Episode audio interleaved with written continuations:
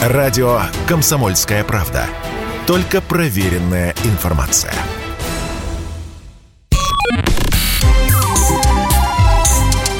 Не отключайте питание радиоприемников.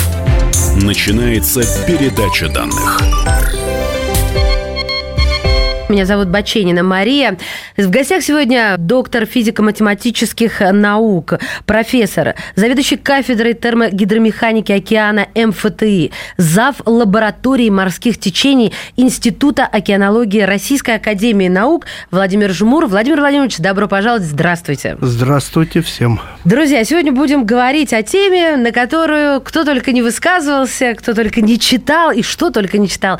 Это Бермудский треугольник. Владимир Владимирович, а вот туда вообще возможно так вплыть и выплыть? Вы же там бывали? А, то есть да, бывают счастливые случаи? Да, я там был пять раз на научных экспедициях. Мы вплывали и выплывали спокойно и без всяких фокусов. Угу. Все происходило очень мирно. А вот первое упоминание я читала, что было от руки Христофора Ивановича Колумба. Ну, это я его так ласково называю. Он что-то там тоже странное заметил? Совершенно верно. Колумб, э, когда он искал Э, Индию, а нашел Америку, вот он по той территории проплывал, и он там э, некоторые странные вещи заметил. Э, ну, первое, что там было очень странное свечение воды. А-а-а. Сейчас трудно сказать, что это такое. То ли водоросли, то ли рыбы, Воз, да? Возможно, вот э, микроорганизмы, которые во время э, какого-то движения воды начинают светиться, возможно. Но сейчас это трудно Кто? сказать. Да, знает. Ну, кроме того, э, там э, огни святого Эльма. А они там возникают, они да? там возникают и большое количество водорослей, которые он там увидел. Таких водорослей больше нигде нет, только в, в тех краях. Это огромные, длинные, плавающие по поверхности. Угу. Ну, э, в те времена обязательно нужно было на водоросли обращать внимание, потому что корабли-то были маленькие, мощность у них была маленькая, они могли просто запутаться в этих водорослях. Ну, вообще, нам еще по книгам Беляева известно, как, сколько там и каких водорослей. А, да, Саргассово да. море, да, э, Саргассово остров погибших море, кораблей. Это же, ух, наше да. детство. А первое, с чего началась дурная слава этого района? Давайте я обозначу, что это за район. Это район в Саргассовом море, а, и это район, ограниченный треугольником, хотя я тут еще буду интересоваться, что за геометрия там. А, так вот, вершины Майами, Бермудские острова, острова и Сан-Хуан, Пуэрто-Рико. Ну вот пока так, чтобы вы сориентировались э, в пространстве. Да, правильно. И все-таки, а, первое, с чего началась дурная слава, страшилки, легенды? Значит, вот это... дурная слава началась, как обычно, со СМИ у нас. Ну, это всегда так. Кто на что да, учился, как да. говорится? Некий автор, Винсент Гадис – написал статью под названием «Бермудский треугольник. Логово дьявола. В скобках смерти». Ой, это какой у нас год-то был? Это год был 60-е годы прошлого столетия. Так. В 60-х годах.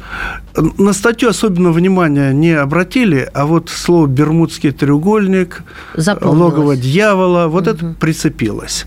Но такую славу, э, такую скандальную славу принесла другая книга уже. Автор Чарльз Берлиц. Он опубликовал книгу, в которой рассказал про, ну, более-менее все известные случаи, э, когда корабли э, тонули или исчезали, самолеты тоже исчезали. И эта книга была хорошо написана. Ее много людей прочло, и вот вокруг с этого момента начинаются все-все истории и весь интерес, который угу. был поднят. И это 70-е годы уже, то есть лет через 10 после первого упоминания вот в статье. Ну вот смотрите, прошло уже достаточно много лет, и на календаре 21 век э, очень мощные, техничные средства связи, средства обнаружения. А они по-прежнему там пропадают? И вообще, кто они? Это ведь и самолеты, и корабли, правильно? Да, они по-прежнему пропадают. Но если уж сразу начинать оправдываться, то они пропадают везде. Да. Не только в треугольник. Вот, вот поэтому в энциклопедиях везде. и пишут, якобы обладающий мистической да. такой... Просто э, как только что-то пропадает в Бермудском треугольнике, это вызывает особый интерес. На самом деле аналогичный треугольник тоже есть в Тихом океане. Угу.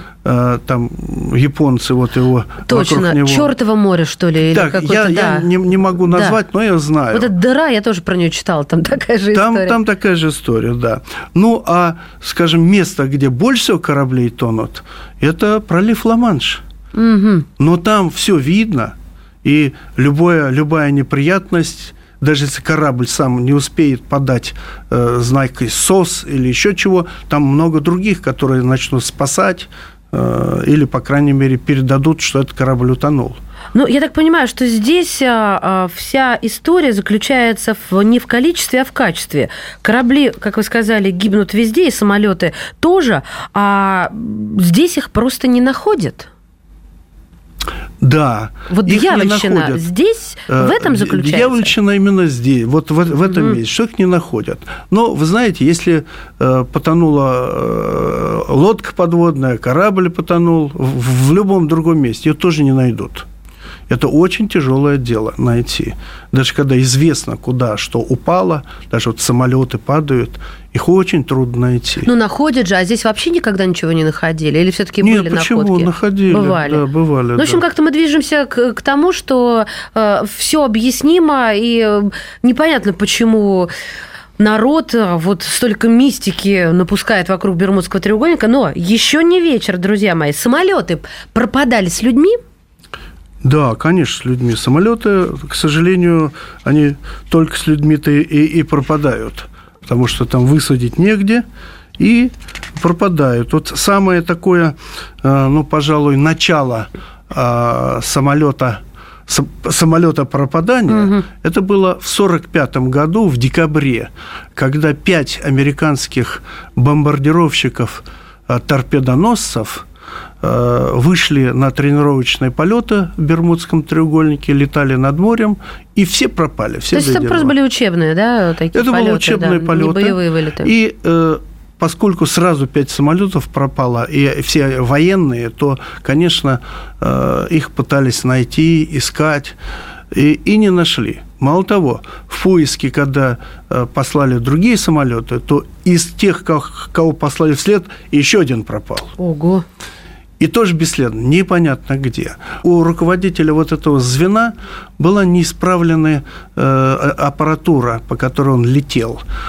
Э, и вот это привело к тому, что он не понимал, в какую он сторону летит. А ему подчинялись остальные. Остальные были подчиненные. Они разговаривали, что мы летим куда-то не туда, а он был такой упорный. Решительный. Решительный, да. И, и увел их вместо того, чтобы к берегу, увел в море. У них кончилось топливо, просто топливо кончилось, они упали все в воду. Считается, что э, в том районе, в районе вот Бермудского треугольника есть э, скопление метана такой геологическое, геологический метан, угу. который э, сочится из дна морского. дна морского дна, да. А сам он по себе вот там когда-то или в течение какого-то время, времени создался. Возможно, там есть полости, заполненные метаном. Возможно. То есть вы имеете в виду, это вот чтобы слушатели представили, это в толще воды плавают гигантские пузыри? Нет, нет, нет. Нет, тогда Они что это? В дне. А, в дне. В дне. Все, я поняла. Такие... И когда это происходит, это бум, и вот и когда-то, да, вдруг проламывается эта крышка у угу. этого, и этот пузырь начинает всплывать. Э, значит, он может всплывать большим объемом и подходит к поверхности, то образуется такая яма, в которую корабль просто может упасть, и сверху схлопнется вот вода окружающая, угу. и все, там ничего не успеет сделать. Второй вариант – это лучше всего назвать эффект шампанского.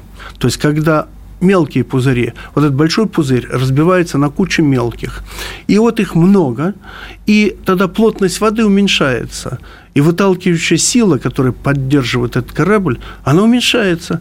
И корабль проваливается в этом шампанском, э, ну и, и все, потом он оттуда уже не выберется. Так, вот так и говорят, как есть выражение, потонул в вине, а тут ушел под шампанское. Да. А что касается так называемых э, кротовых нор или червоточин, то, что мы связываем чаще всего с черными дырами в космосе, то там же тоже какая-то э, история была, что заплывешь, а выплывешь вообще совершенно совершенно другом да. краю света. Это еще один интересный рассказ, э, значит, который которые вот, ну, нужно сказать, что такое кротовья нора, иначе mm-hmm. рассказывать тяжело. Да. Это в пространстве есть такой туннель в пространстве, который соединяет дальние точки, но Э, близко соединяет. И, и предполагается, что это может быть один конец на Земле, а другой где-нибудь в космосе, на другой звезде, в другой галактике и так далее. И вот по этой норе, если идти, то это быстро, маленькое расстояние, а если по, снаружи, поверху, да. поверху, то это очень огромное расстояние. Вот предполагается, что там тоже есть кротовьи норы, они же называются порталы в другие миры, они же называются э, туннели в другой мир.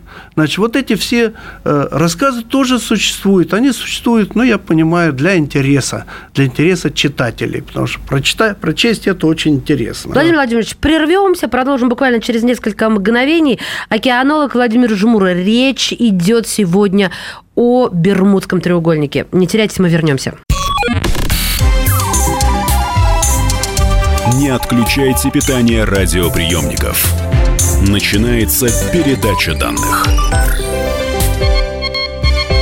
Мы возвращаемся в эфир в студии «Комсомольская правда». Доктор физико-математических наук, профессор, зав. кафедры термогидромеханики океана МФТИ, зав. лаборатории морских течений Института океанологии РАН Владимир Жмур. Владимир Владимирович, остановились мы на некоторых гипотезах пропажи кораблей и... А вот, кстати, про самолет это тут еще надо доспросить. Тем не менее, вот вы сказали уже про метановые пузыри и про эффект шампанского, когда плотность воды настолько мала, что корабль корабль теряет плавучесть. А как э, вы прокомментируете эти две гипотезы? Это из ряда сумасшедших или Нет, нормально? это нормально. Это нормально, здравые это такие, здравые да, гипотезы? гипотезы, да. Хорошо, хорошо. То есть они реальные. И, и э, подобные вещи экспериментально можно наблюдать. Вот есть э, э еще одно интересное явление, которое там же наблюдалось. Это исчезновение людей с кораблей. Mm. То есть, когда корабль есть, он не потонул, а людей на нем нет. В общем, призрак такой, корабль. Вот корабль-призрак, вот да, корабль-призрак. Ой, это даже страшно, мне кажется, И как-то. Э, вот подобные вещи, э, их э, неоднократно это наблюдалось. Именно там? Ну, на самом деле, везде. Понятно. Но там Э, там просто об этом разговор там больше. жирным шрифтом да, красным. Абсолютно да? верно, да. Конечно, страшно, что идет корабль. Причем ряд кораблей были вот такое впечатление, что люди просто быстренько собрались, не взяли ни одежды, ничего, просто прыгнули за борт. Ну, например, там еда расставлена – то есть в одну секунду, нет, в одну как секунду, вот это да. произошло. А что же Очень могло быстро. произойти? Значит, гипотеза такая, и, скорее всего, она тоже справедливая и угу. разумная. А, есть такое понятие «голос моря». Так. Значит, это а, волны, ветер создают а, низкочастотные колебания воздушные. А, я знаю, это инфразвук называется. Инфразвук, да. да. И вот да, этот да. инфразвук, он там порядка 10 Герц, и он действует Э, там чуть-чуть плавает эта частота, на мозги действует, на печень. То есть давайте для слушателей объясним. Это что-то, что мы вообще с вами не слышим. Так слоны да. и, по-моему, киты общаются вот а, на этой частоте. Но дело не в этом. Дело в том, что мы не слышим, но чувствуем. И а, вот ходят слухи, что когда мы подвержены вот этим а, ультрадлинным, я бы сказала, волнам, а, мы как-то начинаем все трепетать внутри, немножечко сходить с ума можем. Абсолютно это правда? верно. Да, да. ну вот где-то у меня это в голове есть частота, осталось. которая действует на людей очень неблагоприятно. Ага. И когда человек э, он даже э, не понимает, что происходит. У него начинается сильная тревога, паника, и в, это, в этот момент он может э, выпрыгнуть за борт действительно. Ух. И ничего в этом... И это физическое явление, которое с научной точки зрения является абсолютно нормальным. Правильно? Нормальным, да. Так, а еще да. что там говорят? Это место, где очень много торнадо образуется и э, всякого рода циклонов тропических. Это очень мощные такие образования, которые крутят воздух, и они могут поднять э, ну, небольшие лодки, небольшие шхуны, прям воздух у, утащить наверх. И, кстати, метан, он тоже поднимается в воздух, Если самолет летит, попадает в метан, он чуть-чуть другой плотности, подъемная сила изменяется, э, самолет может там падать просто mm. в этом метане. А я, знаете, где-то встречала информацию, что там начинает очень сильно шалить э, электроника, радиоэлектроника, вот эти средства связи. Это... Да, это, это связано с какими-то электрическими эффектами, которые вот во время этих бурь э, тайфунов, она, это, это может проявиться. Кроме того, эта зона еще э, сама по себе аномальная по магнитному свойству. Там магнитный компас не показывает на север. Знакомая история. Я просто родом из Курска. Во-во-во. Да. Как Курская магнитная угу. аномалия, здесь аномалия Бермудская. Поэтому само направление уже э, теряется у летчиков, например, и нужно поправки вводить. Ну и всплески всякие связаны уже с другими быстро, быстро проходящими процессами. Это вот всякие грозы, они могут приводить Э, к выходу электроники из строя. Но вот если мы говорим о ненормальной погоде, а, то может она быть, потому что я вот все-таки современный мир рассматриваю, то может быть как она настолько неожиданная, что не успевают подготовиться. Ведь, э, в общем, бывает ли супер неожиданный шторм? Какой-то такой, знаете, быстро налетел, все, а, разрушил и улетел. Ну, вот я, я бы тогда так сказал. Бывают ли такие штормы, которые мы э, прозевали их, их э, э, как они образовались. Вот это вот образование их мы можем прозевать. Дело в том, что вот эти вот штормы это, э, это резкое в пространстве резкое изменение характеристик. И вот когда начинается так называемое явление ну, сильного изменения каких-то свойств, вот рядом с этими сильными изменениями свойств обязательно ветер, и возможные еще какие-то еще дополнительные всякие явления. Но разве корабль не может визуально? Мы он, в кино видели, как подходит он, шторм. Это он видит, корабль видит. Вот так, чтобы прям корабль не видел, и вдруг он в 100 метрах возник, да. нет, это невозможно. А, кстати, как далеко видит корабль приближение шторма? Километров 10 видит. а дальше из, горизонт уже А все. дальше горизонт угу. уходит, за горизонт уходит за горизонт. Ну, да, та, там, там дальше земля, земля пошла чуть-чуть вниз. Да, да, вот километров 10 видно. Ага, как интересно. А я встречала еще такое словосочетание, как э, волноубийцы. Но я так подумала, что это, знаете, как э, чудо-юдо-рыбаки. Или действительно у ученых есть, есть такая история? Есть, есть, есть название такое, красивое название. Очень красивое, да. да. Э, и оно, вот, оно очень прижилось именно в русском языке. Потому что вообще-то их по-всякому называют, это аномально высокие волны. По формальным таким признакам, это волна, которая выше, выше э, вот тех волн, которые считаются высокими, еще процентов на 30. А какие волны считаются высокими? Ну, метров 10 – это высокая волна. 10 – это сколько этажей-то? Три. Три этажа. Это три mm-hmm. этажа, три этажа только от, от нулевой поверхности. Да. А еще вниз три этажа. Так а, что да. если вот весь размах волны, то будет 6, 6 А этажей. тут получается еще плюс 20%, еще, все 8-10 ну, этажей? 8-10 этажей, да. Боже и вот мой. эта волна большая уже, сильно большая. И она образуется, в общем, довольно редко. И э, она может родиться и быстро исчезнуть. Так что вот так, чтобы оказалось, что в этом месте оказался еще и корабль, это явление довольно редкое. Но Попадали, попадали случаи. Вот на корабле, на котором я прям находился, такая волна ударила в борт. Да вы что? И погнула нашу такую толстую железку. Выгнуть ее назад мы не могли. А вот было такое, наверное, научно-исследовательское судно, да? Да, это крупное научное Ну, это судно. легко представить, э, как, как они обычно выглядят. Это длина метров 100, чуть-чуть угу. больше. Вот э, я, это, я э, у, у волн-убийц не видел, но я знаю людей, которые э, их регистрируют, их со спутников регистрируют другими способами и объясняют, откуда и что получилось. Значит, если так вкратце, то э, волны, складываясь друг с другом, в силу всяких э, эффектов гидродинамических, могут в каком-нибудь месте резко усилиться, собраться в одну кучу. И э, если они еще находятся на течении, то при движении против течения они дополнительно усиливаются. И вот это приводит к тому, что вдруг образовалась резко образовалась такая гора воды, которая действительно она образовывается и потом исчезает. Но резко это в буквально считанные минуты, вы хотите да, сказать? Да, да, да, вот так вот. Удивительно и страшно. Да. И страшно, действительно. А вообще вот э, погружения там были? Подводные исследования были? Да, подводные исследования были. Э, Бермудский треугольник, в общем, это территория Соединенных Штатов – которые там, там все время пасутся, и вокруг больше нет никого, кто бы там что-либо хотел исследовать. И вот все проблемы начались с Бермудским треугольником, исследовательская часть, время кубинского кризиса, когда ну, стали внимательнее там подводные лодки ходить, искать, смотреть, что там на дну, на дне, вдруг там э, Советский Союз поставил какие-то ракеты донные, и вот они там стали находить какие-то странные, э, странные образования.